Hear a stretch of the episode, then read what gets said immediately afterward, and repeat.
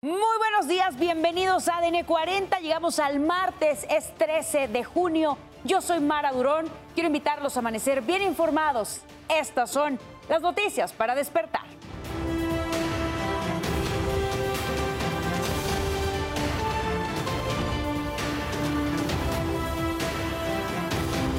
Compa, se están agarrando a balazos de aquí frente a mí, compa. Mira, compa. Compa. Están agarrando a balazos, compa. Mira, compa. Operativo para cumplimentar una orden de aprehensión desata enfrentamiento en Guanajuato entre autoridades y civiles armados. Marcelo Ebrard deja su cargo como canciller de México para competir como aspirante a la candidatura presidencial de Morena. Ya no, no soy Marcelo, es la esencia de nosotros. Lo que nos hacen no son los cargos, sino quién eres, qué persona. Tesorera de una primaria de Jalisco se roba 230 mil pesos que iban a usar para techar una parte del colegio. Autoridades capitalinas advierten que hoy habrá temperaturas de 28 a 30 grados centígrados para 13 de las 16 alcaldías. Trasladan el féretro del ex primer ministro de Italia, Silvio Berlusconi, a una de sus propiedades. Mañana será despedido con un funeral de Estado en la Catedral de Milán. No se pierda más adelante la buena noticia del día. Le mostraremos a los seis perritos que fueron rescatados del abandono en el que se encontraban en una vivienda de Pachuca Hidalgo. Para revisar lo ocurrido durante la noche y madrugada, hacemos contacto con mi compañero Oscar Mendoza. Oscar, muy buenos días. Adelante con el reporte.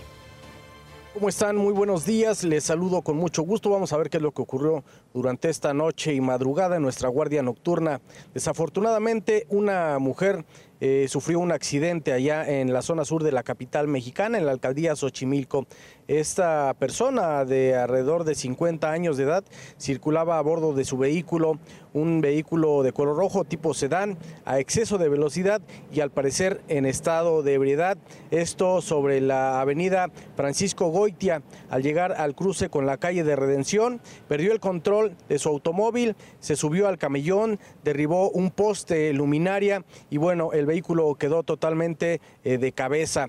Esta mujer fue rescatada por bomberos de la Ciudad de México y pues atendida por paramédicos de una ambulancia de la alcaldía de esta demarcación. Afortunadamente eh, no resultó con lesiones graves y no fue necesario ser trasladada a algún hospital. Los bomberos pues se realizaron las labores en este sitio echando tierra sobre todos los líquidos vertidos, los aceites derramados sobre el asfalto para evitar otro probable accidente. Esto fue lo que ocurrió en este punto. Ahora vámonos hacia el oriente, hacia la alcaldía Iztapalapa.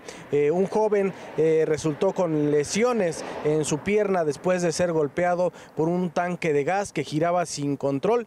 Según los vecinos, pues todo se debió al origen de una fuga en este sistema de tuberías. El joven pues bajó a cerrarle a la llave de este tanque, sin embargo la válvula se rompió, el tanque comenzó a salirse todo este gas y comenzó a girar golpeando a este joven de aproximadamente 30 años. Rápidamente pues dieron aviso a los bomberos de la Ciudad de México, los cuales llegaron para controlar esta fuga y el joven fue atendido en este sitio. Por alrededor de 40 minutos, eh, varios vecinos de esta calle de Benito Juárez eh, fueron eh, evacuados para evitar posibles riesgos eh, de una probable explosión. Afortunadamente no pasó a mayores y bueno, pues esto fue lo más importante que ocurrió durante esta madrugada en nuestra guardia nocturna. Que tengan excelente mañana y nos vemos un poquito más adelante. Buenos días. Oscar, muchísimas gracias por el reporte. Sí, te vemos más adelante en el resto de los espacios de ADN 40 con más información. Por lo pronto quiero invitarlos a que visiten nuestro sitio web que es www.adn40.mx. Aquí podrá encontrar toda la información que necesite y en el momento que la requiera desde la palma de su mano. Las condiciones meteorológicas en nuestro país todavía nos están indicando altas temperaturas en 21 estados de la República Mexicana que podrían alcanzar entre los 40 y 45 grados. Tenemos también al interior un canal de baja presión recorriendo desde el norte, centro y sur de nuestro país que estará dejando algunas lluvias, podría incluso presentarse para eh, Durango y también Oaxaca y Chiapas descargas eléctricas y la probabilidad de caída de granizo debido a este sistema meteorológico que es un canal de baja presión. Les recuerdo, todavía, todavía estamos bajo altas temperaturas, por lo que es importante tener en cuenta las recomendaciones de no exponerse a tiempos prolongados bajo el sol, mantenerse bien hidratado en todo momento, utilizar ropa de colores claros, ropa ligera para evitar el golpe de calor. Vamos a estarlo informando aquí en ADN 40 de cómo evolucionan estos sistemas y por supuesto también alertándolo para que esté bien, bien atento y al cuidado de su salud. recuerdo también que en ADN 40 evolucionamos y queremos estar más cerca de usted. Por eso lo invito a reportar a través de todas nuestras redes sociales con el hashtag Ciudadano en Tiempo Real cualquier denuncia, reporte o situación que le inquiete. A través de redes sociales, vecinos de la colonia del Valle denunciaron que ante las altas temperaturas en la Ciudad de México, están talando árboles como este que se encontraba en la calle Heriberto Frías y San Lorenzo. Ahí tenemos las imágenes lamentables y que por supuesto están indignando a los, eh, pues a los vecinos eh, por cómo es posible que, que hagan este tipo de, pues, eh, de actos van en contra de la naturaleza. Así la, la, denuncia que hacen. Quiero recordarle también que mi compañera Sara Uribe estará a las 12 del día leyendo todo lo que nos manden con el hashtag Ciudadano en Tiempo Real. También en tiempo real le mostramos cómo luce en este momento Playa del Carmen desde Quintana Roo. Así las imágenes desde nuestro país, pero nos vamos ahora al plano internacional y le mostramos cómo luce en este momento el mirador Cruz de Caldeira en Portugal.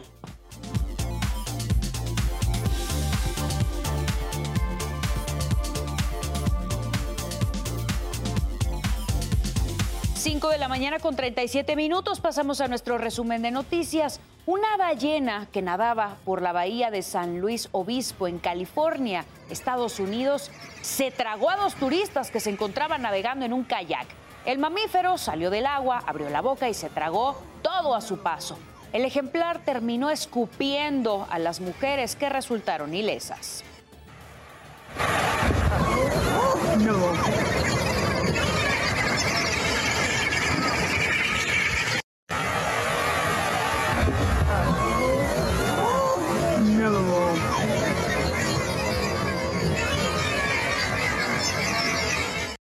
madre de familia atacó a una alumna del Centro de Bachillerato Tecnológico Industrial y de Servicios 89, ubicado en la capital de Durango.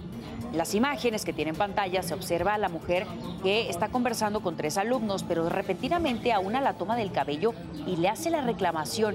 Le quita del bolsillo eh, del pantalón lo que parece ser su celular.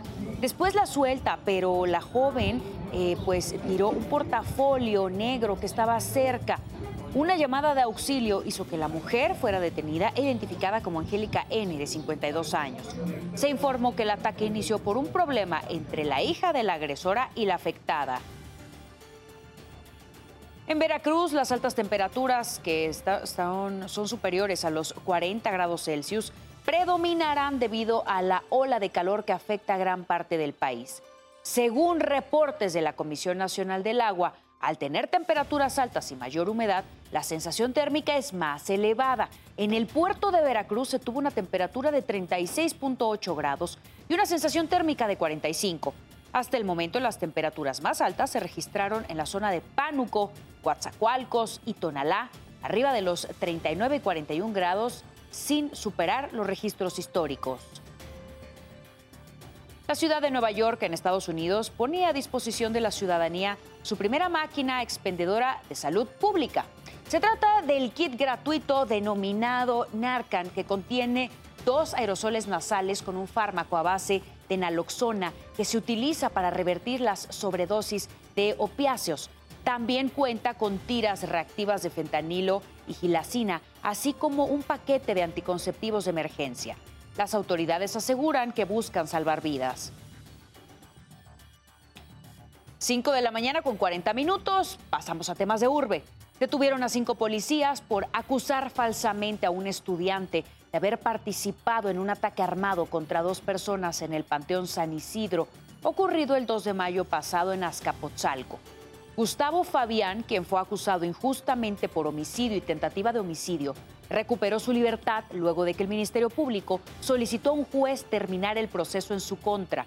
Al señalar que los policías fabricaron evidencias al momento del arresto, los uniformados están bajo prisión preventiva justificada por ejercicio abusivo de funciones. Horas más tarde, el secretario de Seguridad Ciudadano, Mar García Harfuch, ofreció una disculpa pública a Gustavo Fabián por la actuación incorrecta de los policías. Señaló que su inocencia se demostró por una investigación interna y fue la misma dependencia la que tuvo a los oficiales involucrados, así como a su mando y el director del sector. Además, reiteró su compromiso con la ciudadanía y dijo que no se va a tolerar este tipo de comportamientos. Como secretario de Seguridad Ciudadana y responsable de la Policía de la Ciudad de México, me dirijo personalmente a Gustavo Fabián y a sus padres para ofrecerle una disculpa pública por la actuación incorrecta de parte de algunos elementos de la corporación, ocurrida el pasado 2 de mayo y en la que fue víctima de una detención indebida. Quiero dirigirme también a las y los jóvenes de nuestra ciudad y a la población en general. Esta policía está al servicio de todas y de todos. Es nuestro compromiso que estos hechos no vuelvan a ocurrir, pero sobre todo tengan claro que bajo mi mando no vamos a encubrir ni ocultar ningún comportamiento inadecuado Continúan suspendidas las clases en la primaria Jaime Torres Bodet, donde 10 alumnos resultaron intoxicados el jueves. De acuerdo con reportes, 17 personas, entre ellas la directora y personal que pintaba durante las clases, rindieron su declaración y fueron puestos en libertad. Una de las estudiantes permanece internada en el Hospital de la Raza, donde la reportan como delicada. Son las 5 de la mañana con 42 minutos, momento de cambiar de información. Aquí le presentamos las breves deportivas. Arrancamos con la información deportiva para despertar. La selección de los Estados Unidos hizo oficial su convocatoria para la Copa Oro, torneo en el que debutan el 24 de junio contra Jamaica. La lista final incluye a 16 jugadores del MLS y algunos más de la Liga MX. Rebaño sagrado anunció oficialmente a sus dos nuevos refuerzos de cara a la clausura 2023. Se trata de Ricardo Marín, quien llega proveniente del Celaya de la Liga de Expansión, y Oscar Wally, quien llega de Lugo, de la Segunda División de España y que tratará de arrebatarle la titularidad en la portería a Miguel Jiménez. Juan Francisco Palencia tiene un nuevo proyecto como director técnico y fueron Cristian Martinoli y Luis García los encargados de dar la noticia oficial. El gatillero llega al Sporting FC del fútbol de Costa Rica. Según medios de Francia, todo parece indicar que el francés Mbappé no buscará renovación con el Paris Saint-Germain, siendo el Real Madrid la opción más clara del francés de cara al mercado de verano. Sin embargo, nada está confirmado aún por parte de los involucrados, pero de ser así, podría ser el fichaje de la temporada. La selección brasileña de fútbol ha anunciado que este sábado en su partido amistoso ante Guinea, en Barcelona, portarán un uniforme completamente negro, esto a manera de protesta ante el racismo que se vive en el mundo. Nunca en la historia brasileña habían jugado con un uniforme completamente negro. Con información deportiva de Pablo de Rubens, ADN 40. Esta rivalidad traspasa fronteras. Se juega por su país por su afición. Aquí se demuestra quién es el mejor. Semifinal Nations League. México contra Estados Unidos. El jueves a las 8 de la noche por Azteca 7. 5 de la mañana con 44 minutos pasamos a los temas internacionales. El expresidente de Estados Unidos, Donald Trump, llegó a Miami, donde comparecerá hoy ante el Tribunal Federal para una audiencia de lectura de cargos penales. Trump enfrenta 37 cargos por delitos graves relacionados con acusaciones de que guardó ilegalmente documentos clasificados en su mansión de Mar-a-Lago y obstruyó los esfuerzos del FBI para investigar. La audiencia está programada para hoy a las 3 de la tarde, hora local, El empresario ha reclamado su inocencia y prometió continuar su campaña para la presidencia en las elecciones del 2024. El gobernador de Florida y candidato a la presidencia, Ron DeSantis, consiguió su primer apoyo como precandidato republicano a la presidencia estadounidense. El también gobernador republicano de Oklahoma, Kevin Stitt, dice que apoya a DeSantis en la contienda del 2024. Stitt hizo estas declaraciones ante un acto celebrado el sábado en Tulsa, en el que participaron ambos. Un estudio de Bank of America demostró que hay una brecha significativa entre el gasto que realizan las generaciones de más edad y los jóvenes, mientras que los baby, boomers gastan su dinero en viajes y restaurantes de lujo, la generación X y los millennials lo reducen significativamente. La razón es porque tienen que hacer frente a los altos costos de vivienda y pagos de la deuda estudiantil. El ex primer ministro italiano Silvio Berlusconi falleció ayer a los 86 años en el Hospital San Rafael de Milán a causa de leucemia. Había sido ingresado el viernes para someterse a una serie de controles programados por su padecimiento.